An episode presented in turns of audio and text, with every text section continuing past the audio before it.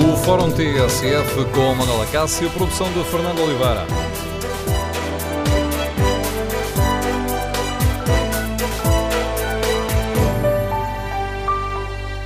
Bom dia, no Fórum TSF de hoje debatemos o problema da obesidade e queremos ouvir a sua opinião e o seu testemunho. O que é que está a falhar, e é urgente corrigir, o que é que está a falhar para Portugal ser um dos países com mais adolescentes obesos? O problema está na escola, em casa, na publicidade agressiva, a comida é cheia de gorduras e açúcares? Está no facto das crianças e jovens serem cada vez mais sedentários e não fazerem exercício? Queremos, no Fórum TSF, ouvir a sua opinião, o seu testemunho. O número de telefone do Fórum é o 808-202-173. 808-202-173. Estaremos, nós, as famílias, a sociedade, a dar a devida atenção a este problema de saúde? Os dados do relatório da Organização Mundial de Saúde, que hoje será apresentado no Porto, no Congresso Europeu da Obesidade, mostram que este problema entre os jovens dos 11 aos 15 anos está a aumentar em vez de, de diminuir. Feitas as comparações entre 2012 e 2014, concluímos que eh, a obesidade aumentou entre os jovens má alimentação, sedentarismo e pouca atividade física. Estes são alguns dos pontos uh, que são sempre apontados quando falamos deste problema, mas a questão financeira também pode estar a contribuir para agravar este problema de saúde. É que os uh, estudos mostram que a má alimentação está muitas vezes relacionada com os problemas financeiros das famílias. No Fórum TSF queremos ouvir a sua opinião, o seu testemunho. O que é que está a falhar? O que é que devemos resolver? As cantinas escolares fazem parte da solução ou continuam a fazer parte do problema? Eh, servem refeições equilibradas e atrativas para os jovens? Ou o problema estará no facto de os pais darem dinheiro aos jovens e depois uh, eles não comem nas cantinas e vão comer nos cafés à volta das escolas? E os pais em casa? Conseguem dar uma alimentação saudável aos filhos? O número de telefone do Fórum é o 808-202-173. 808-202-173. E há nesta questão ainda hum, uma outra pergunta que faz sentido colocar. O Serviço Nacional de Saúde está a dar uma resposta adequada a quem precisa de auxílio para emagrecer? Queremos ouvir a sua opinião. A pergunta que está na página da TSF Internet, no inquérito que fazemos aos nossos ouvintes, hum, é muito clara. As cantinas escolares estão a fornecer refeições equilibradas e atrativas? 60% dos ouvintes que já responderam, responderam não. Queremos ouvir a sua opinião, as suas reflexões. Pode participar no debate online, escrevendo aquilo que pensa no Facebook e na página da TSF na internet. Pode também participar de viva voz. Recorde o número de telefone 808 202 173. Iniciamos esta hum, reflexão com o contributo da professora Margarida Gaspar de Matos, é a coordenadora da parte portuguesa deste estudo um, sobre a obesidade. Ela é psicóloga da Faculdade de Motricidade Humana e explicou esta manhã ao jornalista Miguel Videira as linhas principais uh, deste estudo que nos alerta para o agravamento deste problema e que serve de ponto de partida para o debate aqui no Fórum TSF. Este inquérito é realizado em Portugal de 4 em 4 anos desde 1998. Portanto, o estudo agora compilado inclui 27 países. Portanto, nós temos à volta de 6 mil jovens de todo o país que são incluídos em cada estudo, em cada país. E que conclusões é possível extrair deste, deste estudo? Bem, eu salientava aqui três mais importantes. Uma delas é que realmente a obesidade, eh, a obesidade não é infantil, é a obesidade juvenil, portanto a obesidade na adolescência eh, continua a aumentar em muitos países do sul, mas é do sul-este eh, e do, e do leste da Europa, mas em Portugal isso não é verdade. Portanto, nomeadamente na adolescência, a obesidade está estável desde 2002 e a, a, situação preocupante é realmente esta situação dos jovens, dos rapazes de 11 anos. Há um picozinho de, de obesidade nos rapazes de 11 anos que faz com que 10% dos, dos rapazes de 11 anos sejam obesos. Estamos a falar de um, de um universo significativo de rapazes de 11 anos pode-me perguntar porquê, não é? Eu tenho que dizer que este estudo é, uma, é um estudo de radiografia, não tem explicações, não é? É, um, é um estudo de, da população mas na, na, na, no estudo que fizemos anteriormente, ligando a obesidade ao estatuto socioeconómico, uh, nestes tempos de recessão económica, que foi o que se passou por volta destes últimos anos, os rapazes são realmente os mais afetados na sua obesidade, na, sua, na associação com a pobreza. Portanto, os rapazes mais pobres têm tendência a ter mais excesso de peso, o, o que não acontece com, com as raparigas. Por outro lado, também os rapazes têm muito pior alimentação, por isso, uh, apesar da alimentação ainda ir piorando mais ao longo da adolescência, já falamos disso, mas os rapazes, comparados com as meninas, têm uma, menos cuidados alimentares e isso então ainda, ainda os põe mais em risco de, de excesso de peso. Consumo de, de, de frutas e verduras assim o indica, não é? Formos para a alimentação, eh, foram, eh, foram considerados aqui quatro indicadores de alimentação, o consumo de doces, o consumo de refrigerantes, de legumes e de fruta.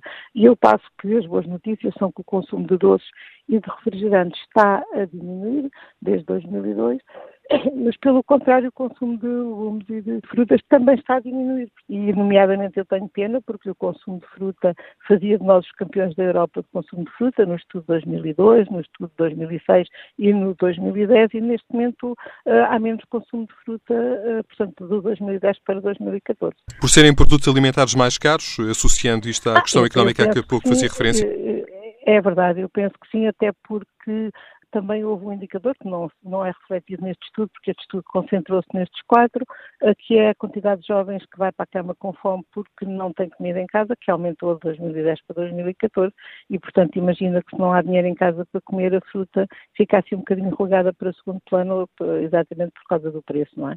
E as pessoas têm que se concentrar naqueles bens de, olha, passa fome, não é? Pronto. Depois temos aqui outra questão que é a atividade física. Na é? atividade física nós também estamos eh, numa média em baixa, não é? Portanto, nós praticamos, os nossos adolescentes praticam menos atividade física do que na generalidade os outros jovens europeus, embora haja países melhores e países piores. Uh, vamos agora à questão do das raparigas mais velhas, é que somos mesmo a causa da Europa cronicamente desde o princípio deste estudo, não é? Portanto, as, as meninas de 15 anos são as que menos praticam da, da Europa toda. Há alguma justificação para esse facto? Uh, portanto, eu só posso ter um bocadinho de especulações, porque este estudo, como digo, só dá um raio-x, mas a verdade é que eu penso que isto é um, um mau encontro entre a oferta e a procura. Não é? Portanto, as meninas refletem noutros estudos que nós fazemos, gostar mais de desportos individuais, por exemplo, e praticar uma atividade centrada em si própria não é? no bem-estar, e os rapazes eh, têm mais gosto pelos desportos do grupo e, e, e fazer uma atividade física para, para se cansarem e para estar juntos, não é? E, portanto, o que acontece é que muitas vezes a escola não oferece aquilo que as meninas mais gostam e isso afasta-as uh, da prática. Não é? Pois é evidente que não seria só na escola, nós também, as estruturas comunitárias também deviam estar prontas para, para fazer uma oferta que fosse de encontro, uh, enfim, à procura do, dos jovens para tentar mudar o, os hábitos culturais e promover a atividade física, e isso também não acontece. Nas escolas há uma coisa que eu tenho, ainda agora estes, alunos que eu, que eu vou agora ver, que são professores de educação física, refletem muitas vezes comigo a falta de condições das escolas do ponto de vista das estruturas de, uh, para a prática da atividade física. E não são os pavilhões. Pavilhões também há escolas em que não há e que só, só pode uma turma ter, uh, ter aula por dia porque só há pavilhão, por exemplo, quando chove. Mas o problema são os balneários não, não imagina, não é, que, que com o encaixe das aulas de educação física nas outras aulas curriculares, os miúdos não têm tempo para tomar banho, alguns, e quando têm tempo para tomar banho, às vezes não há balneários, e quando há balneários há, há três duches para uma turma inteira e, portanto, é evidente quando se é miúdo, eh, enfim, não, não, não direi que é agradável, mas pode ser passável, não é a pessoa tomar, eh, fazer uma atividade física, suar e depois vestir-se com a roupinha de todos os dias, mas quando se é uma menina de 15 anos, que já teve ali aquele cuidado com, com a estética de manhã, ficar toda suadinha e voltar a vestir a, a, roupa que tinha antes, não parece que não é capaz de não ser muito agradável, não é? E, portanto, eu digo só por aí eu explicaria a falta de adesão das meninas mais velhas à prática da atividade física nas escolas e, e um alerta grande para as estruturas do, do, da, das políticas públicas do setor para dotar as escolas de, de infraestruturas e de hábitos de higiene, não é? Porque realmente nós não vamos estar, por um lado, a promover a saúde e, por outro lado, estar a promover a falta de higiene da, da população. Isso não, não faz sentido nenhum. E é uma das recomendações que resulta deste estudo, há outras? Esta questão das infraestruturas é, é uma delas. A outra é um bocadinho a valorização da prática da atividade física como uma atividade de saúde, em vez de ser aquela atividade que são os jovens mais eh, cabões da escola que vão praticar desporto ou aqueles mais arruaceiros. Nós temos que tirar o estigma da, da da prática da atividade física para conseguir levá-la a uma prática de saúde, que no fundo é, não é? E, pronto, eu penso que, que, que seria isso. A questão da, da, da, da, alimentação que vai, cuja qualidade vai diminuindo com a idade também me preocupa. E eu penso que nós devíamos uh, insistir, não, não é só na escola, porque a escola tem, não, não pode fazer tudo, não é? Mas nas famílias para os hábitos alimentares saudáveis, a ingestão de alimentos saudáveis e, e, e o não aumentar o peso seja uma, uma prática familiar não, não obcecada, não é? Mas, mas eh, saudável desde, desde muito novos. Quanto mais cedo nós tivermos hábitos de alimentação saudável, mais nós temos jovens que têm esses hábitos instituídos e nem, nem pensam neles, faz parte da, da, das, das, suas rotinas, não é? Depois, já agora também as escolas, enfim, eu penso que desde 2014, quando saiu este estudo e foi aqui lançado na faculdade e o secretário de Estado veio aí, até portanto, ficou muito preocupado com estes dados, porque realmente os miúdos não só estão com algum afastamento da escola, como então estão com o afastamento total da comida que é proporcionada na cantina e, portanto, houve um grande esforço para, para a alimentação nas cantinas da escola serem saudáveis, mas esqueceram-se deste pequeno pormenor que, além de saudável, tem que ser bem apresentada e saborosa. E os miúdos queixam-se muito que a comida talvez seja saudável, mas que parece muito mal e sabe muito mal, uh, é, também é outra verdade. E, portanto, eles preferem agarrar, no, claro que, que, as refeições são baratas os responsáveis, às vezes, de, das políticas do setor dizem que não conseguem fazer refeições mais agradáveis com aquele pouco dinheiro que elas têm que custar. Mas isso é, isso quer dizer só que, que o governo tem que dotar as escolas de, de, mais dinheiro para alimentar as crianças, porque não, não pode ser um argumento que, que tem que gastar pouco dinheiro com os nossos filhos e com os, com os futuros, enfim, com os futuros cidadãos deste, de, de adultos deste país. E pronto, e realmente o que é que acontece? Agarram nesse tal euro que custa a refeição e vão comer um hambúrguer na, na tasca da frente, não é? Pronto. E isso só consegue ser ultrapassado se, se na cantina a comida for bonita e, e saborosa, além de saudável. Ora, as explicações da professora Margarida Gaspar de Matos, aqui entrevistada pelo jornalista Miguel Videira, as explicações da coordenadora da, da, parte portuguesa do Estudo da Organização Mundial de Saúde, que hoje, certo ponto de partida ao Fórum TSF, estamos aqui mais dados para esta reflexão que hoje fazemos, para a qual convidamos os nossos uh, ouvintes. O que é que está a falhar para Portugal ser um dos países com mais adolescentes obesos? O problema está na escola, em casa? Eh, não conseguimos resistir à publicidade agressiva, à comida recheada de gorduras e açúcares? Queremos ouvir a sua opinião, o seu testemunho. As cantinas escolares fazem parte da solução ou do problema? E os pais têm meios e conhecimento para dar uma alimentação saudável aos filhos? E ainda uma outra questão, sobre a qual gostava de ouvir a vossa reflexão. O Serviço Nacional de Saúde está ou não a dar uma resposta adequada a quem precisa de facto de ajuda médica para emagrecer? Número de telefone do Fórum 808-202-173. 808-202-173. 173. Queremos ouvir a sua opinião. Vamos, desde já, ao encontro de Nuno Miguel, é delegado comercial, Liga-nos de Lisboa. Bom dia. Bom dia, Nuno Miguel. Bom dia. Bom dia. Bom dia, Manuel Cássio. Bom dia ao Fórum. Um, eu, só para enquadrar, eu trabalho nesta área de nutrição e diabetes uh, na indústria farmacêutica desde 1988, nesta área especificamente. Por outro lado, sou pai de crianças com idades diferentes, uh, respectivamente 19, 15 anos, 16 anos e, e 7 anos de idade. Em relação àquilo que a senhora, a doutora, disse anteriormente, eu queria efetivamente acrescentar aqui um fator importante relativamente às idades. Eu notei efetivamente em relação aos meus filhos, que agora têm 15, 16 e 19 anos, que enquanto efetivamente a comida era, digamos assim, uh, controlada, se assim se pode dizer, e indicada pelo, pelos pais, comiam saudável a partir do momento em que começaram a ter autonomia para serem eles a escolher e muitas vezes saem para a escola mais cedo ou mais tarde que nós, nós não conseguimos controlar aquilo que eles vão buscar à dispensa.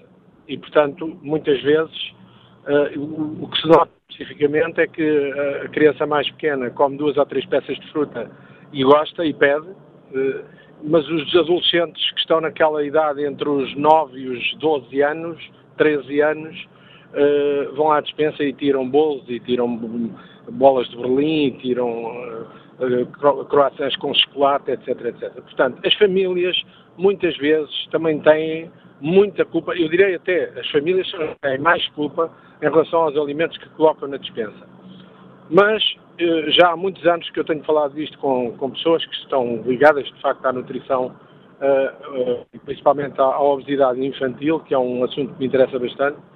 Uh, eu acho que há muita negligência e muita responsabilidade das autoridades, porque em relação aos alimentos que são para as crianças, eles não deviam estar colocados estrategicamente quer nos supermercados, quer nas bombas de gasolina, porque as crianças quando entram nestes espaços, bombardeiam os pais e martelam a cabeça aos pais até que o pai lhes compre, ou a mãe, lhes compre aquilo que eles querem, uh, que são as tais ditas guloseimas, sejam hidratos de carbono, sejam doces, ou gomas, ou o que seja.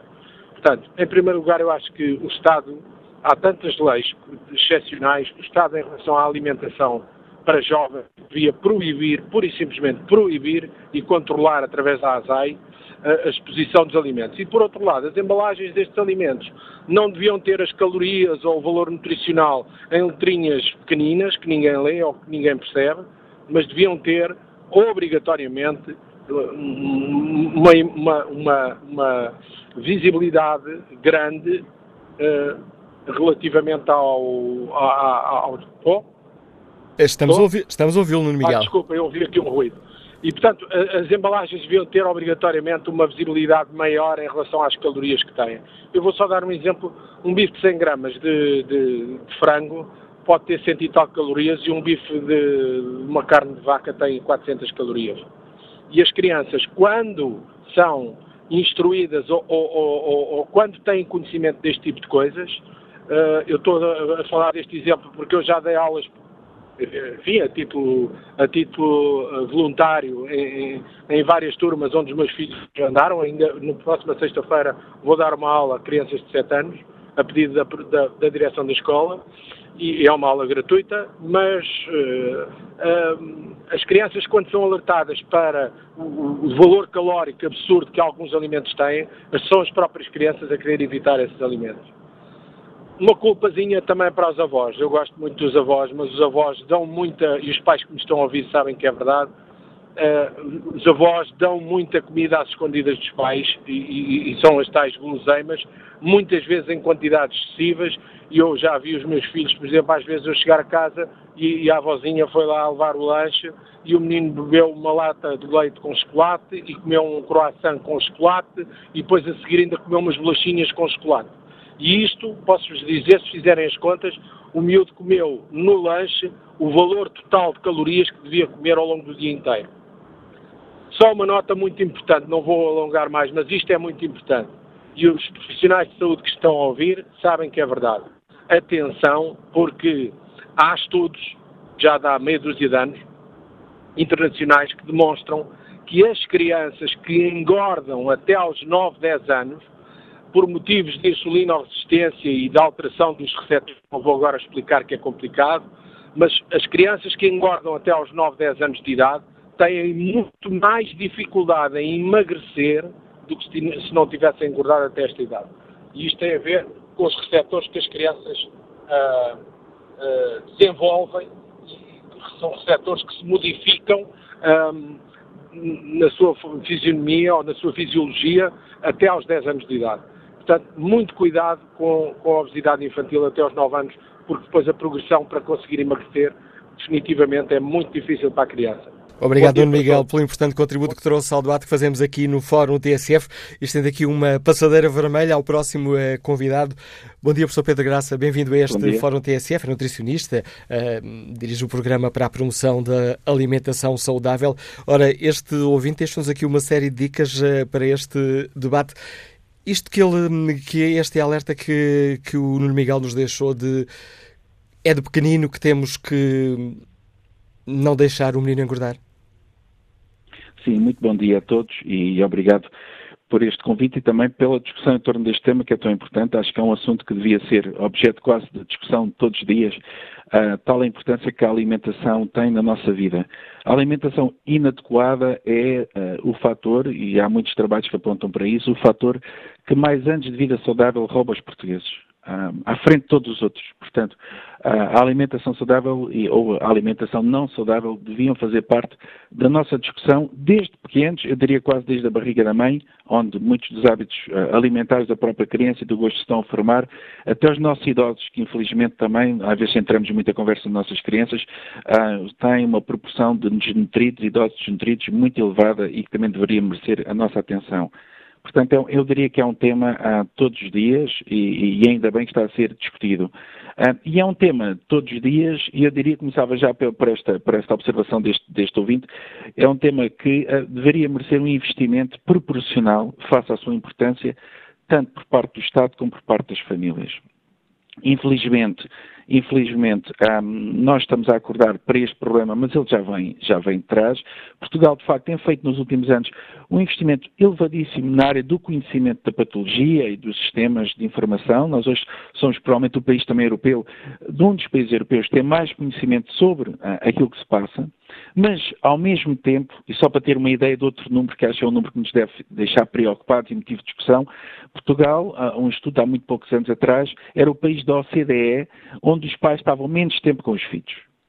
Há menos minutos físicos com os filhos, Portugal estava na cauda. Ora, quando um pai ah, não pode estar, ou pode estar apenas meia dúzia de minutos ah, no seu dia a dia com o seu filho, por variedíssimas razões, quer sejam opções pessoais, quer sejam opções de, de, obrigação de emprego e outras, e de investimento e de organização da sua estrutura familiar, obviamente as crianças que eu creio que são, que a família é talvez o fator à frente da escola mais estruturante dos hábitos, tanto da atividade física como dos hábitos alimentares, quando estes modelos não estão presentes ou quando dão maus exemplos, muitas vezes fazem com que desde pequeno as crianças sejam confrontadas com hábitos de consumo elevado de produtos uh, de má qualidade, de consumo de refrigerantes, etc., desde pequenos. Infelizmente, uh, os números apontam para aí, nós, tem que haver uma mudança grande.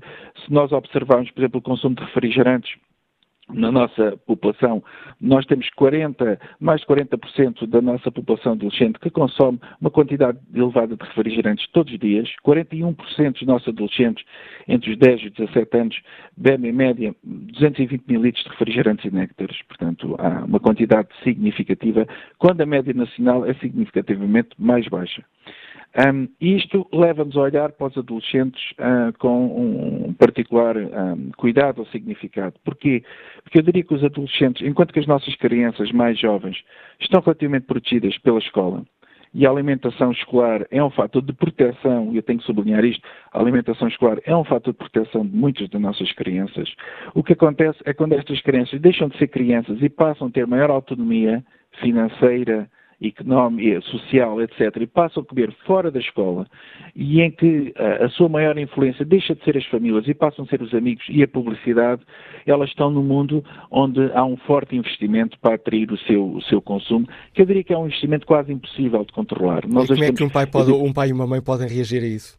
Precisamente. Um, uh, uh, uh, nomeadamente a internet e outros, e outros, meios onde hoje se concentrou toda a publicidade, torna muito difícil o papel da família. Eu diria que uma das grandes formas de os pais e as mães fazerem algo é darem um exemplo. E eu quando digo dar o exemplo é isto. Um, eu falo também como pai e, e, e, nós podemos observar o seguinte: quantos minutos nós passamos dos nossos dias a, a, a, ler e a pensar e a tomar decisões sobre compra de telemóveis, sobre o tempo que nós dedicamos a, a refletir sobre a, pequenas compras que fazemos no dia a dia das mais diversas áreas e, proporcionalmente, quanto tempo é que nós investimos a pensar sobre aquilo que vamos comer, a investir nas nossas aptidões culinárias para conseguirmos fazer pratos adequados para os nossos filhos e quanto é que investimos na alimentação saudável, que é provavelmente o fator que mais vai influenciar a sua vida futura. Acho que é uma, uma reflexão um, que todos nós, enquanto cidadãos, devemos fazer e não culpar apenas a, escola ou, uh, ou, as entidades, muitas vezes públicas, por não fazerem nada, quando muitas vezes, eu diria, o problema começa uh, no seio das, das próprias famílias. O problema é sobretudo em casa e tem que ser resolvido sobretudo em casa, nas diversas vertentes. Em casa, com a ajuda, obviamente, de todos. Aquilo, isto é uma luta de todos. O grande problema também da obesidade, e eu gostava também de sublinhar outra questão, a obesidade no mundo inteiro ah, não, está longe de estar controlada e não há nenhum país, e eu sublinho, independentemente dos investimentos e da capacidade que os países têm, não há nenhum país no mundo que tenha tido um sucesso maior no combate à obesidade. Nenhum. E isto aconteceu, em parte, porque a alimentação e a obesidade têm a ver com um novo modelo de intervenção na sociedade para a qual as autoridades, nomeadamente, estavam pouco preparadas, porque hoje a maior parte dos consumos alimentares e da atividade física que determinam a obesidade situam-se fora da esfera tradicional de influência do personal de saúde. Ah, porque estes consumos são todos feitos fora dos hospitais e fora dos centros de saúde, influenciados por uma série de questões que, um, que muitas vezes os profissionais de saúde não faziam. E quando eu digo é uma luta de todos, eu incluía também aqui quem comunica.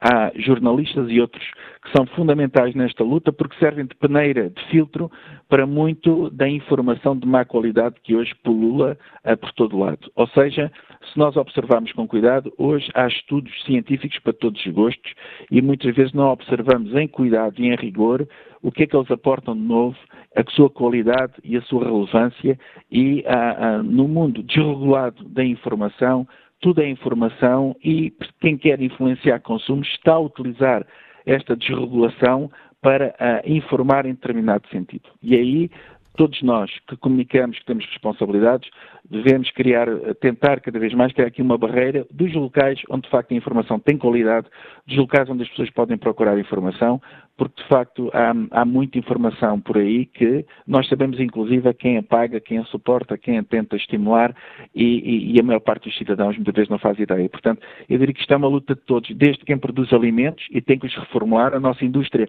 tem que estar aqui envolvida, tem dado passos significativos neste sentido, mas precisamos de fazer mais. Ainda há produtos com muito má qualidade. Temos que suportar medidas que ajudam. Eu lembro uma questão da taxação das bebidas açucaradas, que contribuiu significativamente, está a contribuir significativamente para a redução do consumo destes produtos e para a reformulação por parte da indústria de muitos destes produtos, porque uh, em, em, em fruto da pressão da taxação houve uma modificação e uma redução da quantidade de açúcar de muitas bebidas, parabéns a todos, à indústria nomeadamente, mas quando a medida surgiu, houve muitos setores da sociedade que vieram dizer que restringia a liberdade de, das instituições, etc, etc, etc. Portanto, um, convém também olharmos para trás e vermos o que estamos a fazer uh, e o que estamos a dizer para combater esta situação, que é uma situação que afeta crianças e adultos de todas as idades e não é uma situação que afeta uma criança. Quando nós estamos a falar de prevalências da obesidade na casa dos 30%, nós estamos a falar de 3 milhões de pessoas. Obrigado. E, e, e, só para terminar, diga, diga, pensei que já tinha concluído. uma questão que tem a ver com as desigualdades sociais. Nós hoje sabemos que a população que mais sofre da obesidade é a população mais desfavorecida. E isso também nos obriga a olhar com outros olhos para esta questão. Muito obrigado. Professor Pedro Graça, eu que agradeço o importante contributo que trouxe a este Fórum TSF, ajudando-nos aqui, desafiando-nos aqui a pensar sobre esta questão. Ora, devolvo agora a palavra aos uh, nossos ouvintes. Ana Maria da Coelho é médica de família, Liga-nos de Gondomar. Bom dia, bem-vinda a este debate. Sim, muito bom dia. Eh, eu estou a ligar para o Fórum eh, para dar essencialmente a minha experiência pessoal como médica de família em relação a este tema Uh, e há dois pontos principais que eu, no meu dia a dia, até porque faço com alguma frequência uh, sessões de educação para a saúde nesta área da obesidade e da alimentação, uh, em colaboração com um nutricionista que tenho a trabalhar no ACES de Gondomar, que é a minha área de trabalho, do meu exercício profissional, e o que eu verifico muitas vezes é que as famílias uh, cada vez mais uh, vão ao supermercado fazer as compras e querem confeccionar as refeições de uma forma muito rápida, assim como ao fazerem as lancheiras dos seus próprios filhos, e por isso recorrem muitas vezes uh, alimentos já pré-confeccionados ou com grande prazo de validade para aproveitar promoções e outras coisas que hoje em dia uh, o marketing de, das grandes superfícies o faz, sem saberem, por exemplo, que coisas muito básicas como ao, ao tentarmos dar um prazo de validade à alimentação, normalmente ou pecamos em sal ou em açúcar uh, ou em gorduras.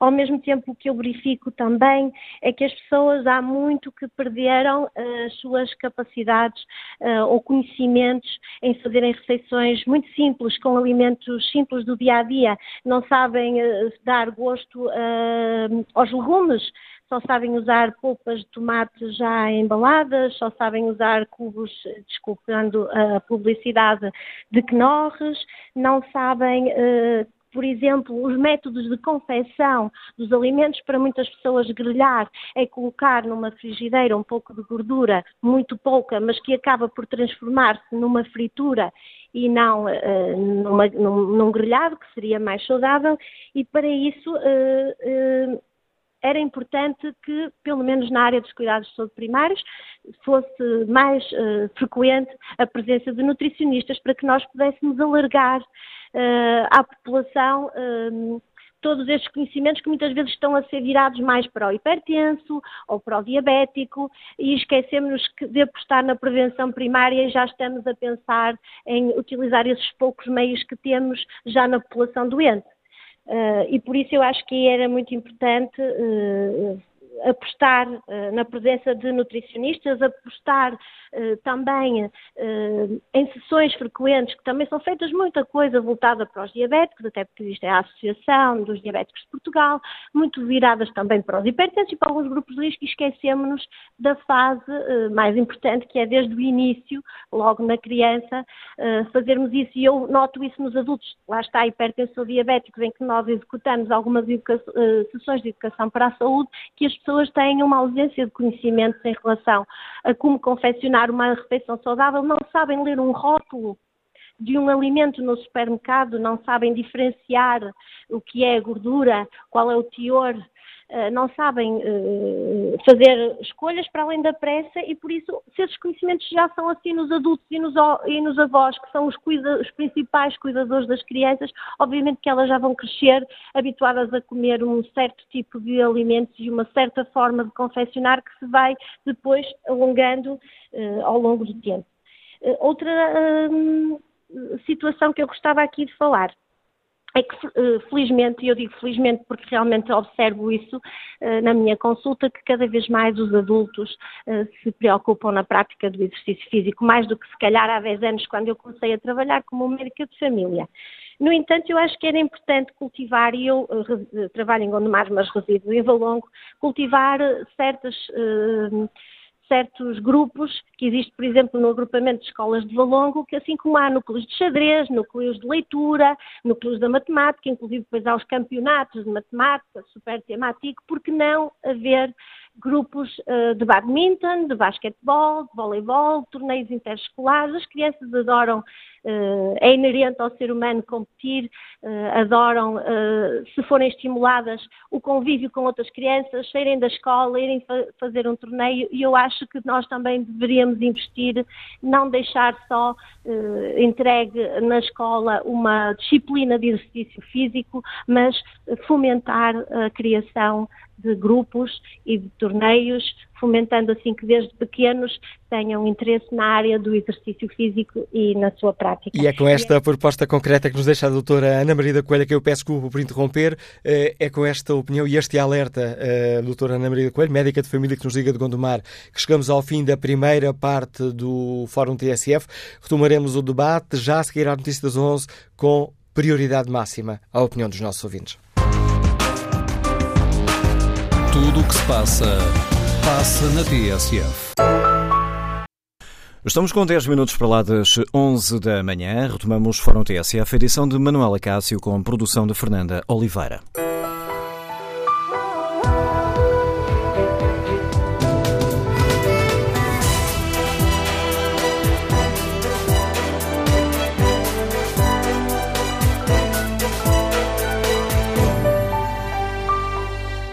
Retomamos o Fórum TSF, onde batemos o problema da obesidade entre os jovens. O prometido é devido. Retomamos este debate com prioridade à opinião dos ouvintes e começo por respeitar aqui o debate online. No inquérito que fazemos, perguntamos se as cantinas escolares fornecem refeições equilibradas e atrativas. 60% dos ouvintes que já responderam ao inquérito responderam não. Frederico Antunes, deixa-nos esta opinião. O problema não está certamente nas cantinas escolares, mas sim em casa, no que trazem para os lanches e onde gastam o dinheiro que trazem de casa. Manuel Gomes afirma que é uma falsa questão que a obesidade seja associada à questão económica. Pode-se comer limpo sem ser caro, é preciso formar, é preciso educar. Rita Moura escreve que na escola básica do Fanqueiro, em Louros, a filha de 7 anos todos os dias se queixa da comida. Mãe, hoje foi a terceira pior comida da escola. E acrescenta Rita Morga, servem douradinhos, peixe cheio de espinhas, carne com gordura, são as principais queixas. A sopa, a minha filha gosta, o lanche da tarde. Sei que a maior parte dos meninos leva bolachas de chocolate. Vamos agora ao encontro de Fátima Lopes, apresentadora de televisão. Bem-vinda a este Fórum TSF. Como é que a mãe Fátima Lopes lida com este problema? Bom dia. Uh, muito bom dia. Para já com uma imensa preocupação, porque tudo o que uh, foi agora lido relativamente às opiniões dos ouvintes, uh, eu concordo plenamente. Acho que primeiro um, tudo começa em casa, para já, porque se nós efetivamente não ensinarmos os nossos filhos a comer diferente, e isso passa muito por o exemplo, não vamos conseguir que eles sejam pessoas com gostos um, mais amigos da saúde, vamos dizer assim. Por isso não vale a pena dizer a uma criança não bebas um refrigerante se ao lado está o pai ou a mãe a beber um refrigerante, ou não vale a pena dizer à criança, olha, os legumes fazem parte da, um, os legumes fazem parte da alimentação, se efetivamente depois os pais também não os comem. Portanto, o nosso exemplo, as crianças vão muito por cópia, elas copiam aquilo que vêm fazer. E, portanto, nós temos que começar, uh, efetivamente, nós a mudar os nossos hábitos e, com isto, ensinar os nossos filhos, obviamente. Depois, os lanches que lhes preparamos para as escolas, quando eles são pequeninos, não podem, efetivamente, ser lanches de bolachas de chocolate à meia da manhã.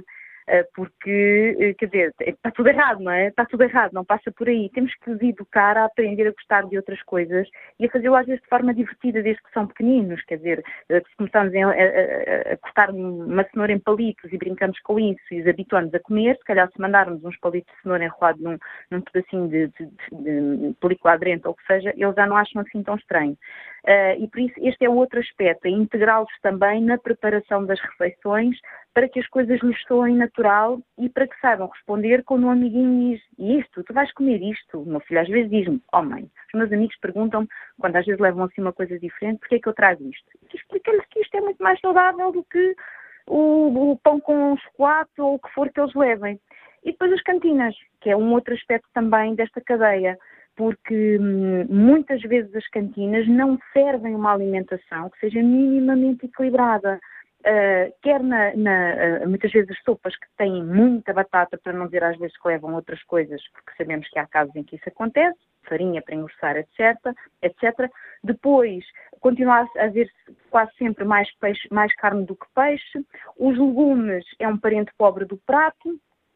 E, e por fim, para além disto, muitas vezes nas sobremesas uh, faz-se, por exemplo, uma salada de fruta, onde dois terços da fruta é de calda.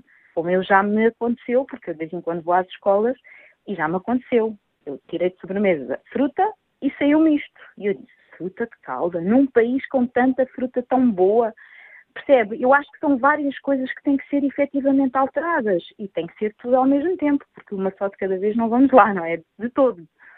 A Fátima Lopes tem um filho eh, mais pequeno e uma filha já adolescente, não é? Exatamente, tenho um de 8 e uma de 17. E tem tido uma grande diferença na, nessa educação alimentar uh, do mais novo e da mais velha? As coisas vão mudando, vão, vão ficando mais complicadas à medida que eles uh, é. vão saindo debaixo da sua asa, permita-me a expressão? Completamente, completamente. É assim, a adolescência, uh, como todos nós sabemos, não é uma fase fácil. Um, e no que toca à alimentação, muitas vezes também não. Primeiro, porque eles vivem rodeados de pessoas que têm hábitos diferentes daqueles que nós lhes queremos uh, mostrar e por isso muitas vezes é o fenómeno grupo.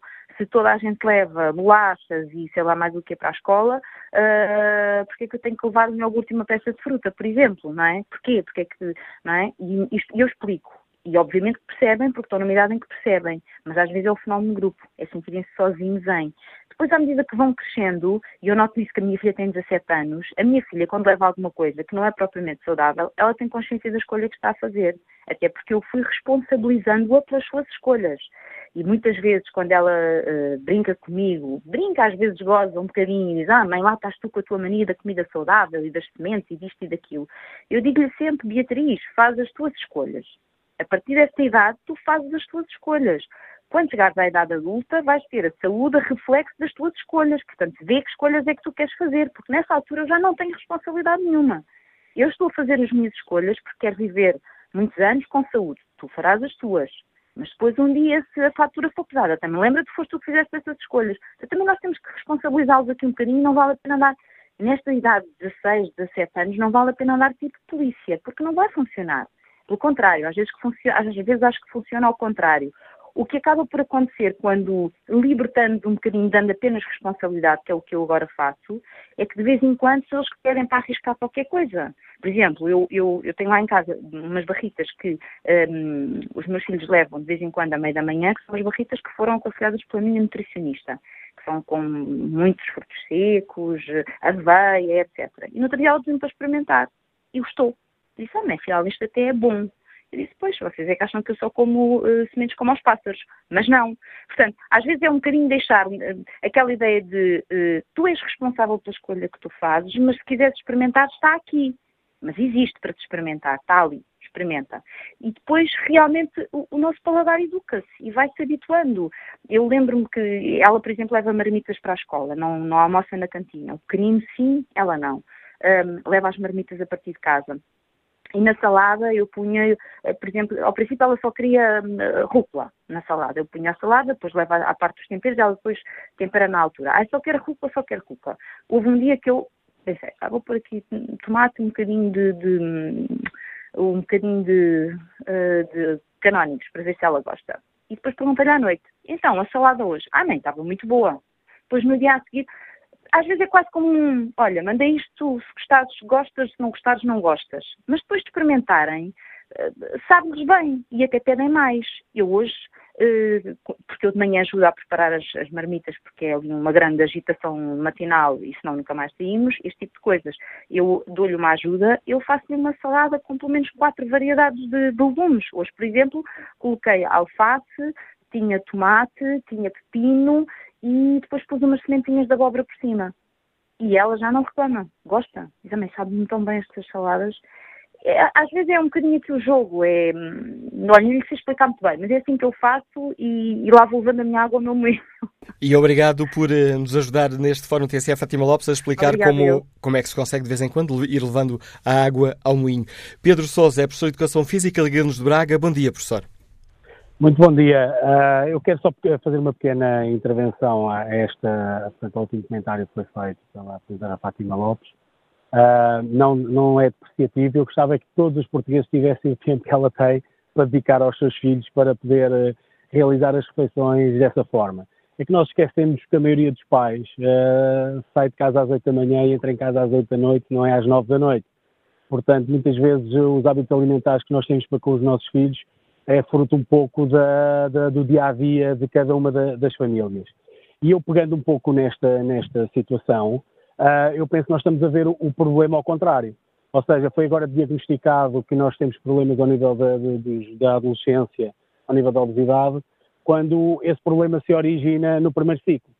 Nós temos um, um quadro curricular do primeiro ciclo em que a área da, da, das, das expressões físicas está no currículo, mas que na realidade uh, é muito pouco solicitada pelos professores, porque as políticas que têm sido desenvolvidas nos últimos anos ao nível do ensino uh, viram-se para a matemática e para o português, uh, e é nessa altura, quando as nossas crianças estão-se a formar de base, é que nós temos que intervir na mudança dos hábitos e na, e na, na introdução de novos, de, novos, de novos hábitos para que eles no futuro possam escolher, exatamente como a doutora Fátima Lopes estava a dizer há pouco, eles podem chegar a uma, a uma idade e que podem escolher.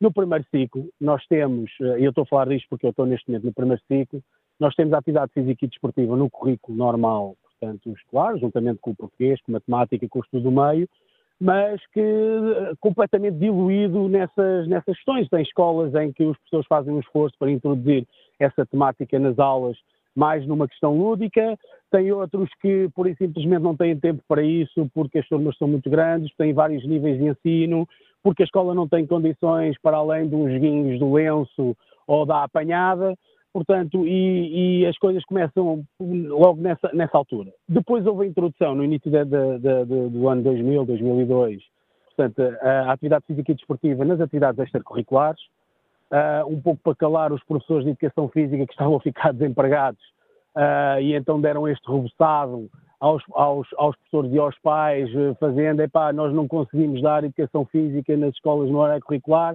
mas como eles têm que ficar na escola, vamos ocupá-los com estas atividadezinhas de, de educação física. E colocaram os professores de educação física, os monitores, os professores de primeiro ciclo a dar essas atividades, mas não, não, não, não dotaram as escolas de equipamentos nem de espaços para que isso seja, seja desenvolvido. Posso lhe dar um exemplo.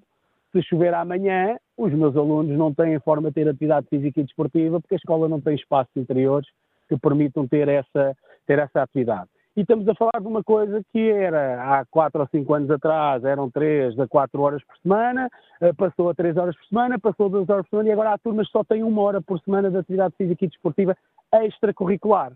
E só para os alunos que os pais querem. Imagina, que é o meu caso, tenho várias turmas, eu tenho lá uma turma que só numa turma de 20 e poucos alunos ficam 7 ou 8 porque os miúdos saem às 3 e meia, portanto às 3 horas da, da escola e vão para, para o ATL para estudarem matemática e português e terem explicações porque os pais vão chegar tarde a casa e não têm tempo para, para dedicar a isso. Portanto, quando eu ouço alguns comentários a dizer que o problema está nas famílias, é, efetivamente isso é verdade, o problema está nas famílias, mas é um problema criado pela própria sociedade e pelas políticas que são desenvolvidas ao longo, ao longo dos anos, que se demitem completamente de estruturar estas questões. E depois, os miúdos aos 11 anos têm que ir para o centro de saúde com obesidade, depois aos 20 ou aos 25 têm hipertensão, depois aos 40 ou aos 45 têm diabetes e por aí fora. Portanto, nós temos que começar a educar as nossas crianças na base é assim que as coisas têm que funcionar. Para que no futuro elas efetivamente então possam escolher que escolhas é que eu vou dar aos meus filhos se eles não tiveram essa oportunidade de nas escolas aprenderem a fazer essas escolhas. Porque é nas escolas, porque eu estou com os meus filhos, uh, por acaso eu nem estou porque eu estou destacado em Braga, nem sequer estou com eles, mas a mãe está com os, com, os, com os filhos entre as 8 da noite e as 10 da noite. O resto do dia os miúdos estão na escola ou se não estão na escola, vão a casa almoçar, voltam outra vez para a escola. Portanto, é na escola que muitas vezes essa educação é dada, por muito boa vontade que os pais tenham em tentar proporcionar aos filhos a melhor educação possível, e eu acredito basicamente toda a gente quer fazer isso, não há tempo para isso. E obrigado, Pedro Sousa, pela, pela reflexão que trouxe também a este Fórum TSF, também com esse alerta sobre uh, a falta de condições em muitas escolas para que as crianças possam praticar a essencial educação física. Mas agora encontro o Presidente da Confederação Nacional das Instituições de Pais, Jorge Ascensão. Bom dia, bem-vindo a este Fórum TSF. Ora, começamos precisamente aqui por esta, por esta questão. Este é um, é um problema que, que preocupa a Confab. Temos ainda muitas escolas, ou pelo menos um número significativo de escolas, escolas sem condições para que as crianças e jovens possam praticar a educação física? Bom dia, Manela Cássio, bom dia a todo o auditório. Sim, a Confap tem inclusivamente falado várias vezes na necessidade de articularmos o sistema educativo, todo um programa curricular com a prática do desporto. Eh, e, efetivamente, as escolas, eh, no primeiro ciclo, como falava o último ouvinte, eh, necessitam de melhorar os seus espaços para a prática da educação física, eh, mas também é necessário que olhemos para as atividades de enriquecimento curricular, nomeadamente a área do desporto e da educação física, com mais seriedade. Não pode ser, como acabamos de ouvir, para preencher o tempo, não é isso que nós queremos. Queremos qualidade no trabalho que é feito com as crianças e educação é aprender o conhecimento científico, cognitivo, mas também é desenvolver-se de forma integral, eh, de forma holística, todo o crescimento da criança e perceber, nomeadamente do tema do fórum, que a educação física é importantíssima para a saúde, eh, para a sua saúde e para o seu desenvolvimento. E, portanto, há aqui um trabalho a fazer. Nós não podemos continuar com o discurso de que a responsabilidade está nas famílias, ou está nas escolas, ou está neste, ou está naquele. A responsabilidade tem que ser conjunta, tem que haver um trabalho centrado na criança, de uma preocupação de todos, que se coordenem, que se percebam, que se entendam e que se ajudem para poder dar respostas adequadas às crianças. E é isso que nós temos que fazer, porque obviamente acabamos de ouvir e bem, a família está há pouco tempo com a criança, há famílias que podem, mas também há famílias que podiam fazer mais e provavelmente não fazem tudo, e isto precisa de diálogo, precisa de conhecimento mútuo para podermos encontrar a melhor solução. E é isso que está a faltar. Normalmente, uns dizem que começa na família e parece que não há mais eh, responsabilidades, depois a família diz que não pode e que a escola não ajuda, então temos que acabar com esse discurso. Aliás, eu ouvi a Fátima Lopes com toda a atenção, e é um bocado isso que disse. Ela disse bem que a educação começa na família e depois acabou por dizer que efetivamente a escola depois muitas vezes também tem eh, a necessidade de melhorar os seus processos para ajudar. E há aqui um trabalho nós representamos e fazemos trabalho das associações pais. As associações pais muitas vezes são as próprias a oferecerem para irem monitorizar a qualidade da alimentação, para estarem atentos a como os processos se desenvolvem e poderem sugerir aspectos de melhoria. Porque uma coisa é a responsabilidade familiar em casa e obviamente é preciso também capacitar as famílias. Há famílias que acham que o vital é uma boa alimentação. Nós temos que ter muito cuidado com a alimentação que fazemos, tal como aconteceu na cultura ambiental, no processo, na mentalidade ambiental que teve, que a qualidade da ligação por telemóvel está a degradar-se muito, Jorge eh, Ascensão. Eh, vamos tentar aqui ver se é possível mantermos esta conversa a nível da alimentação e das, eh, e das, das refeições que são, que são servidas nas cantinas. Se uhum. bem entendi, essa é também uma questão que os preocupa. Exatamente. E é isso que eu estava a dizer. É os sistemas educativos das escolas podem ajudar em conjunto com as famílias, com o movimento que trabalhamos.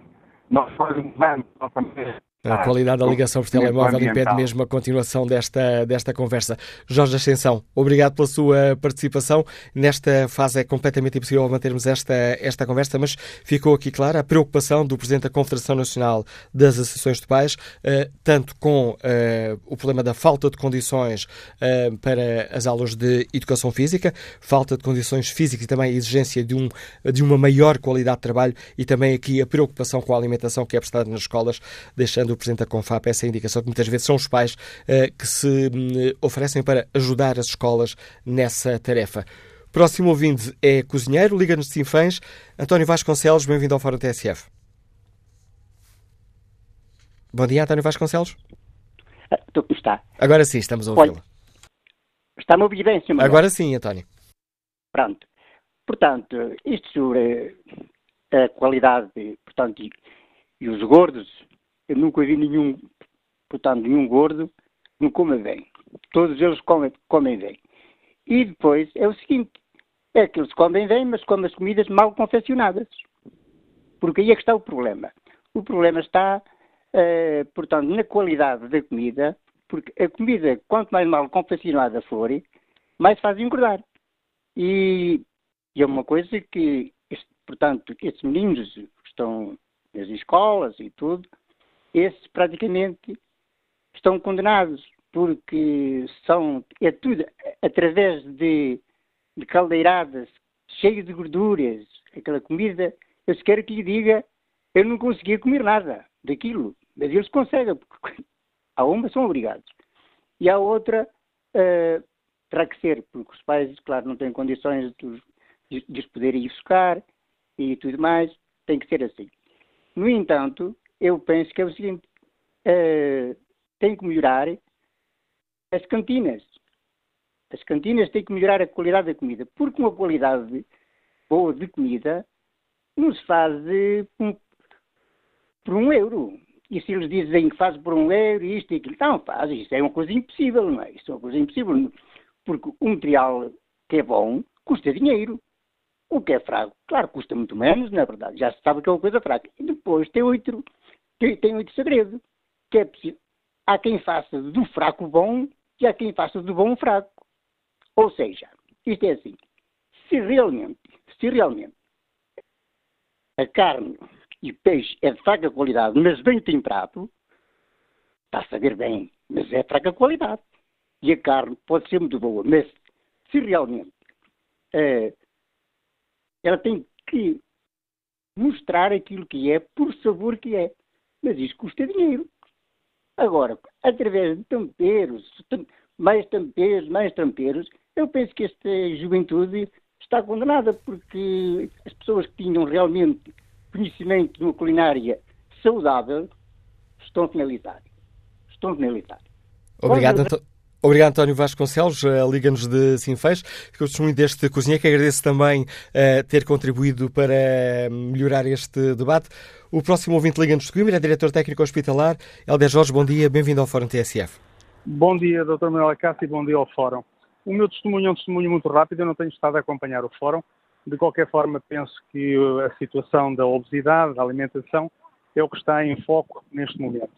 Eu queria fazer e participar, dando só o meu testemunho, pelo seguinte: falou-se, da pequena parte que eu ouvi, que havia máquinas de doces, cafés, eh, etc., junto às escolas. Pois eu vinha neste momento prestar o meu testemunho a dizer que existe uma escola, neste momento o agrupamento de escolas da Mialhada, que tem dentro da própria escola máquinas colocadas.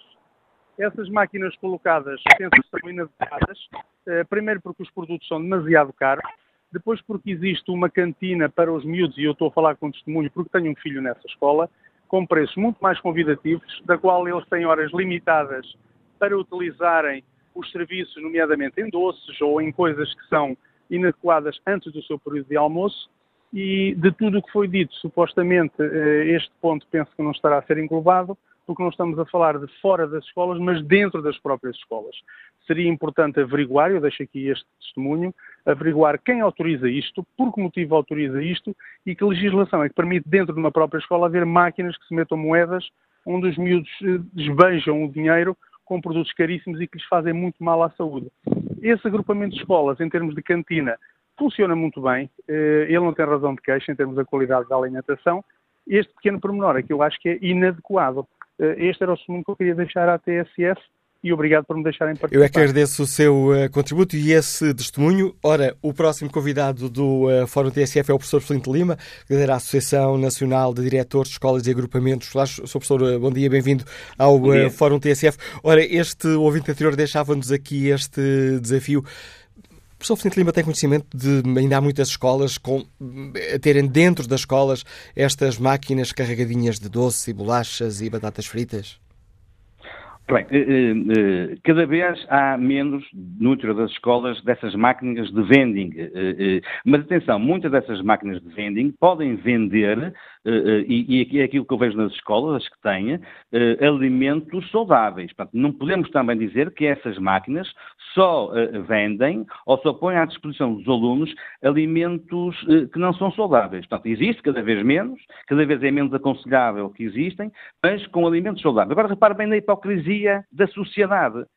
O que se vendia no meu tempo de estudante nessas máquinas de vending, eu já sou do século passado, é proibido nas escolas, e eu concordo com isso em absoluto, em absoluto, mas veja a hipocrisia da sociedade. É em frente à escola, a 100 metros, 200 metros, ninguém diz nada, ninguém fiscaliza. Ou seja, aquilo que não é permitido, e muito bem, vender aos alunos em termos de alimentação dentro da escola, é permitido a 100 metros da escola. O que é que sucede muitas vezes, e nós todos bem sabemos? Os alunos vão à hora do almoço a casa, ou deviam ir a casa, mas abastecem-se nessas lojas, nesses, nesses restaurantes, nesses cafés, desse tipo de alimentação que nós não podemos vender e muitas vezes é o almoço deles. Agora, deixe-me dizer, na escola pública portuguesa, a alimentação é muito saudável, é o local onde muitos alunos, se calhar infelizmente, uh, ingerem a única refeição completa do dia, com a sopa, com um prato de peixe ou de carne e com a sobremesa, e portanto, nós temos essa preocupação em que cada vez mais uh, aquilo que facultamos aos alunos em termos alimentares seja saudável. Às vezes não nos ajudam, a sociedade não, não ajuda a escola. E muitos pais também, alguns pais também são cúmplices nesta situação, porque dão dinheiro aos filhos para eles, de facto, irem aos cafés, que, como sabemos, fica em frente à escola ou ao lado da escola a 100 metros, 200 metros, comprar alimentação que nesta idade é muito uh, apetecível aos, aos nossos jovens. Ou seja, estava a ouvi-lo e a pensar, eh, essas máquinas dentro das escolas ainda poderiam ter algum tipo de controle? Eh, nós temos, atenção, não, essas máquinas têm controle do diretor. Nós sabemos muito bem que tipo, e nós só autorizamos a que coloquem lá esse tipo de alimentação, não é, de alimentos, aquilo que nós quisermos. Portanto, nós controlamos isso. Nós podemos proibir a empresa que está a explorar essa máquina, e nós proibimos, de pôr, por exemplo, bolos com, eh, com, eh, com recheados, não é? Que faz mal à saúde. Nós podemos proibir e proibimos. Ou seja, e, e, e essas máquinas de atenção vieram ajudar em termos de servir de uma forma mais célere os nossos alunos, não é? Porque, como nós sabemos, temos nas escolas poucos funcionários e nem sempre o bar dos alunos está aberto. Nós não podemos ver nisso uh, o, o mal por ir além. É mal se também essas máquinas, máquinas uh, tiverem uh, comestíveis que de facto não, não favoreçam não é, o crescimento saudável dos nossos alunos. Mas os diretores controlam e devem controlar e podem fazê-lo o tipo de alimentação que é colocado nessas máquinas. Agora, é na escola pública realmente, a comida é saudável, almoça-se bem. Eu quero dizer que aqui na escola sede, onde eu estou, na minha escola, nós servimos por dia 600 almoços e, pasme-se, é obrigatório comer a sopa. Eu disse pasme-se porque agora não, não, os miúdos já comem, mas esta foi uma regra que nós aqui implementamos há uns anos esta parte. No primeiros, nos primeiros dias não teve assim, não foi muito querida por parte dos jovens, dos jovens alunos, mas depois hoje é pacífico, uh, uh, portanto, eles almoçarem, uh, portanto, no seu almoço terem, na, na, na, terem a, a sopa a fazer-lhes companhia. Agora, deixe-me só dizer uma coisa. Eu percebo é que é nos alunos mais carenciados, ou são os alunos mais carenciados aqueles que menos bem comem. É engraçado. Os alunos de um extrato socioeconómico médio-alto são aqueles que melhor se alimentam. Sabem comer, sabem o que devem comer. Os alunos mais carenciados uh, uh, são aqueles alunos que, de facto, um, não têm uma alimentação mais, mais saudável. Professor Flint Lima, muito obrigado pelo contributo que trouxe a este Fórum TSF. Professor Flint Lima é o Presidente da Associação Nacional de Diretores de Agrupamentos e Escolas Públicas, contribuindo aqui também para este debate que hoje fazemos. Próxima participante neste debate liga-nos de Lisboa, é jornalista, é mãe. Bom dia, Joana Bernardo da Costa. Bem-vindo ao Fórum TSF. Bom dia, uh, Manela Cássio. Eu tenho estado a ouvir com toda a atenção uh, este fórum e acho que esta discussão é fundamental. E só pelo facto de estar a existir, e acho que as intervenções têm sido riquíssimas e cada um de sua forma e de sua maneira está a contribuir Uh, bastante para as coisas mudarem. Eu queria dizer duas coisas. Eu tenho um filho com 12 anos uh, que gosta muito de comer, portanto, come imenso, come tudo o que, o que conseguir comer. E come bem, come muito bem. Come sopa, come salada, come imensa fruta, come 20 peças de fruta por dia. Enfim, está a crescer, tem 12 anos, calça 44. Imagina-se, é, é, é um desportista nato, embora não seja na escola que ele faz o desporto, ou seja, Uh, eles têm muito poucas horas de exercício físico por semana, esse é um dos problemas. Uh, as escolas não incutem muito isso, embora as escolas não sejam todas iguais, mas, por exemplo, a, a professora de, de, de, Educação Física do meu filho falta quase todas as semanas. A sorte é que ele tem porque gosta de fazer desporto e porque eu também sempre insisti, faz outras coisas, sempre fez basquete, natação e acho que em parte por causa disso que ele tem tanto apetite e cresce uh, tão bem. Em relação à alimentação da escola, eu gostava de dizer uma coisa. As escolas uh, variam muito de sítio para sítio. Ouvimos agora este ouvinte dizer uh, como são confeccionadas as 600 refeições uh, lá na escola onde ele trabalha. Mas as coisas não são iguais em todo o país. Em Lisboa, há escolas onde a alimentação é má, não no sentido de lhes serem dado coisas maléficas, como bolicaus ou chocolates, que é o que muitos pais efetivamente fazem, mas uh, no sentido de ser pobre. Ou seja, o meu filho, por exemplo, se a comida for muito má, não pode comer sopa duas vezes, não deixam repetir. E quando a comida é muito má, eu digo, Rodrigo, comes duas sopas e mais fruta. E ele diz, oh mãe, mas não me deixam repetir. Pronto, isto não faz sentido nenhum. E às vezes a, a qualidade da comida é tão má que os miúdos nem sabem se é carne ou peixe. Pronto, isto acho que diz tudo. E nós estamos a falar de crianças uh, de 6 anos, estamos a falar de crianças de 12. Os miúdos não são parvos, como é óbvio. Uh, e só queria dizer aqui mais uma coisa. Eu ouvi o doutor professor Pedro Graça com toda a atenção.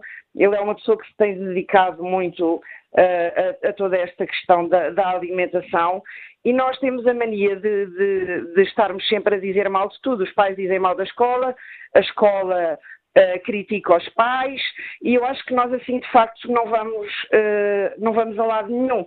E portanto a, acho que nós devíamos seguir aquilo que nos diz que nos dizem as nossas autoridades de saúde, de quem nós não devemos desconfiar, antes pelo contrário, eh, devemos confiar, são pessoas que estudam os assuntos e que sabem o que andam a fazer já há muito tempo e, portanto, não é preciso estarmos aqui sempre todos a inventar a roda. O que eu acho que é preciso, de facto, eh, é não atirarmos as culpas todos uns para os outros e trabalharmos em conjunto para as coisas serem diferentes, porque, como disse este professor, o que era professor agora mesmo, é ótimo que não haja máquinas de chocolates e de refrigerantes dentro das escolas, foi uma medida importante. Eh, agora, Uh, ninguém pode impedir, o Estado não pode impedir que, há, que, abra um café em frente da escola que a única coisa que vende é gomas e bolicaus. E como é óbvio, mesmo que eu não mande bolicaus nem gomas para o meu filho, ele mande, lhe mande três laranjas e um pacote de bolachas de água e sal, porque têm sete horas de aulas de seguida, o que também não faz sentido absolutamente nenhum, Uh, ninguém pode impedir que esses cafés estejam abertos e ninguém pode impedir que os miúdos lá vão, sobretudo se os pais lhes dão dinheiro para eles lá irem. E como é óbvio que vai buscar gomas, dá gomas aos outros todos. Uh, enfim, era só isto que eu queria dizer. Obrigado por ter partilhado connosco a, a, sua experiência, Joana Bernardo da Costa. Olho aqui o debate online. Maria da Conceição escreve: o que está a falhar é não haver nas escolas uma disciplina de culinária para ensinar as crianças a cozinhar e a saber quais os alimentos melhores para a saúde. Porque não é só a matemática e as ciências e as leituras. Eu, quando estudei, tive essa disciplina e como é que me fez para o meu futuro. Mónica Correia partilha connosco este caso pessoal e escreve: Tenho 45 anos e sempre tive oscilações de peso. Há uns seis pedi ajuda médica porque já tinha 20 quilos a mais e disseram que havia casos muito piores que o meu. Quando cheguei a 30 quilos a mais, recorri à medicina privada, sabendo que não só a genética, mas as causas emocionais estão na origem do meu problema, levei as minhas duas filhas adolescentes, de 14 e 17 anos, ao centro de saúde. A médica não estava preparada quando lhe falei que, tal como eu uh, fazia, podiam, ocorrer ao, podiam recorrer ao excesso de comida para compensar os seus desequilíbrios psicológicos. Não é só uma questão de alimentação saudável, é também uma questão de saúde mental. Bom dia, Dr. Carlos Oliveira, é o Presidente da Associação de Doentes Obesos e Ex-Obesos de Portugal. Ora, o testemunho desta ouvinte dá-nos aqui um, um bom termo para o início de, de conversa. Carlos Oliveira, o nosso sistema de saúde está a ajudar as pessoas que precisam de, de auxílio para, para emagrecer? Uh, bom dia, bom dia a todos. Uh, o nosso sistema de saúde está a ajudar pouco neste momento. Uh, e, e, não as pessoas que precisam de emagrecer, as pessoas que precisam de emagrecer muito com a, com a, com a cirurgia. Uh, aí o nosso sistema de saúde uh, está, está a ajudar, mas está a ajudar muito devagarinho, porque desde que o anterior ministro Paulo Macedo orçamentou zero para o tratamento que é, para o programa de tratamento cirúrgico da obesidade que a ministra Ana Jorge tinha, tinha implementado, uh, praticamente houve uma série dos 19 hospitais públicos acreditados como centro de tratamento que pararam o tratamento. Hoje temos cerca de uns oito hospitais a funcionar e alguns a funcionar muito pouquinho. Por isso, o Serviço Nacional de Saúde precisa de seguir aquele, o tema que este ano temos para o Congresso e para o Dia Europeu e Nacional, que é Juntos combatemos a obesidade juntos mesmo. Não podem ser só os doentes, não podem ser só os médicos, não podem ser só as instituições, tem que ser o governo. Temos que ter políticas sérias de, de, de prevenção. Temos que, ok, podem taxar comidas eh, muito calóricas, mas têm que desagravar as comidas saudáveis. Não podemos só funcionar num sentido. E tudo isto uh, é muito importante para que o tratamento se faça. Por isso, só mesmo juntos conseguiremos fazer alguma coisa. Em termos eh, de, de, pessoas que recorrem a consulta, os tempos de espera são, são uh, aceitáveis, Carlos Oliveira? Que testemunho é que, hum, é que recebem? Não, não, não, não são aceitáveis. Neste momento, inclusive, há uma série de hospitais que têm a, a primeira consulta bloqueada. uh, o que quer dizer que há, há, pessoas que podem demorar um ano, um ano e tal até terem uma primeira consulta e depois, se, for, se forem indicados, depois da avaliação, se forem indicados para cirurgia, então as listas de cirurgia são também muito grandes. Carlos Oliveira, sei que tem uma manhã muito complicada, com uma agenda muito complicada, não tenho coragem de roubar mais tempo. Obrigado pelo importante contributo que trouxe também a este Fórum TSF. Carlos Oliveira é o Presidente da Associação de Doentes Obesos e Ex-Obesos de uh, Portugal. Vamos agora ao encontro do professor Tujal Monteiro, pediatra, que nos liga do Porto. Bom dia. Muito bom dia, muito obrigado pela oportunidade. Uh, queria só ouvir duas ou três notas. A primeira é que este, digamos, este dia de obesidade que está a acontecer é inexorável, mas isso não é chamado aqui para o programa porque há um componente genético clássico, um componente genético moderno, epigenética, enfim, isto é muito complicado e não interessa agora. Ora, o que interessa era medidas práticas para combater esta obesidade. E estas medidas práticas uh, são uh, unicamente eh, a mais poderosa é a instituição generalizada do nosso padrão alimentar, o padrão alimentar que, que perdemos, que o padrão alimentar mediterrâneo. E, e o Dr. Manuel Cássio sabe melhor que eu que há dois ou três anos até foi considerado património imaterial da humanidade, não é? E a pergunta que eu faço é o seguinte: ouviu outra vez falar, desde essa altura, no padrão mediterrâneo? Nunca ninguém mais falou. Portanto, isto é uma questão cultural. E seria importante não... que ouvíssemos falar desse, desse padrão mediterrâneo, da alimentação que faziam os nossos avós. Mas seria importante que a TSF, por exemplo, e era uma sugestão, desculpa a minha ousadia, que uma, uma, uma, uma Não tem nada a pedir desculpa, professor. Desculpa, mas é uma estação fantástica que eu sou ouvinte regular e, de facto, da poesia ao teatro, a tanta coisa, ao desporto, é de facto uma coisa. Mas eu punha-lhe essa sugestão. A sua, a, sua, a, sua, a sua estação podia desenvolver a criação de umas estrelas não umas estrelas não, não Michelin, que a população dá saltinhos, uma, uma, uma, dieta terrível, que até tem vantagem para a obesidade, porque se come tão pouco, quem lá puder ir, que até emagrece, não é? Mas pronto, à parte esta ironia, que, que, que arranjasse umas estrelas mediterrânicas, era preciso que a TSF ou alguém fizesse isso, pusesse nos restaurantes, nos cafés, nisto e naquilo, um padrão mediterrâneo. O que é que nós estamos aqui a fazer com a azai? Porque é que depois dizem nas escolas que, que as crianças comem bem, mas depois que na, na, na, no, no, café ao lado vendem gomas e vendem isto, vendem aquilo. Mas o que é que está a fazer a azai? Se fosse norma, se fosse cultura, se fosse, digamos, quase uma obrigação, a defesa do nosso padrão alimentar. Quando se vai para um país árabe, come-se o que lá está. Estamos para a China, comem o que lá está.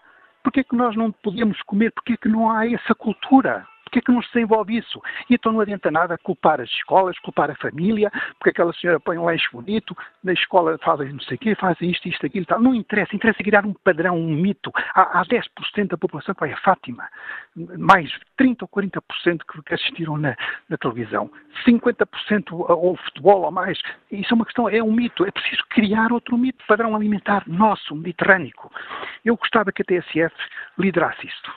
Arranje maneira de classificar os restaurantes, uma coisa inovadora, diferente, elegante, bonita. Padrão de três estrelas Michelin, três estrelas mediterrânicas. Cultura, por favor.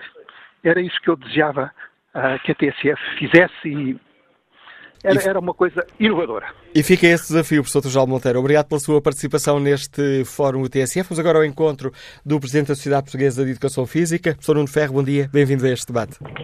Bom dia, bom dia ao Fórum. Uh, na verdade, é um problema com múltiplas facetas, um problema complexo. A questão da, da atividade física e da alimentação são centrais neste processo e naquilo que a atividade física diz respeito, que é a área que posso aqui mais falar, na verdade, a vida não está fácil para as nossas crianças. E não é por acaso que as questões de obesidade prevalecem essencialmente aos 11 anos, porque, na verdade, toda uma primeira infância está com grande, os jovens estão com grandes dificuldades de poder aceder à prática da atividade física. Já um, um colega anterior falou sobre o assunto, sobre o paradoxo da não existência da educação física no primeiro ciclo, apesar de legislada, não é cumprida por grande parte das escolas. Isso, na verdade, é um arrepio total àquilo que são as necessidades dos nossos jovens, mas todo um sinal que é dado politicamente uh, em relação à necessidade da participação na atividade física tem que ser alterado. Na verdade, uh, aquilo que passou nos últimos tempos, com a ideia de que o importante eram determinado tipo de disciplinas em prevalência de outras, fez com que os pais assumissem completamente essa mensagem e fizessem com que muitos dos seus filhos tivessem inclusive que abandonar a prática desportiva que tinham para poder dedicar mais ao estudo de algumas disciplinas é preciso haver claramente um sinal claro em relação à importância da atividade física no, na, no, combate à obesidade, porque nós somos dos países da Europa com menor prática de atividade esportiva ao nível dos jovens, somos, temos estruturas e temos condições para o fazer, temos um projeto de esporte escolar ao nível do país com grande capacidade, temos clubes esportivos que conseguem enquadrar muitos jovens em todas as regiões dos países e temos no, no, legalmente uma disciplina de educação física que deu primeiro ao 12 ano, ou dos 3 anos ao 12 ano, consegue cumprir grande parte das necessidades da atividade física dos nossos jovens. Não pode haver um sinal contraditório em relação a isto, coisa que aconteceu nos últimos anos em termos políticos, com uma redução efetiva, não só no primeiro ciclo, mas todos os níveis de ensino em relação ao tempo de educação física, no segundo, no terceiro e no secundário, e é preciso que os sinais que forem dados para a tutela política, neste caso, sejam claros em relação àquilo que é um verdadeiro problema. Se a obesidade é um problema, se a alimentação é uma das questões e a atividade física é outra, há que desenvolver todos os esforços para que essas duas questões sejam tratadas de igual forma. E, portanto, em relação à atividade física, há muita coisa que é bem feita ao nível do país, mas claramente é preciso que se ponha todo, todo aquilo que são as condições existentes e que têm que ser claramente melhoradas. Ao nível do primeiro ciclo, nem todas as escolas têm as condições para poder fazer, para que os seus alunos tenham educação e expressão física-motora.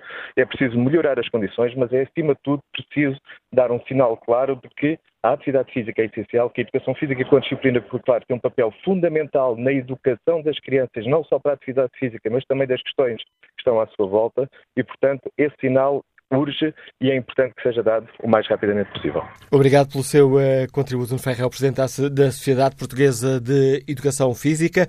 Uh, já ultrapassámos o tempo que nos estava uh, disponível para este debate que hoje aqui fazemos. Peço, agradeço a todos os ouvintes que se inscreveram, peço desculpa a todos aqueles que, a que não tivemos tempo de dar voz neste Fórum TSF.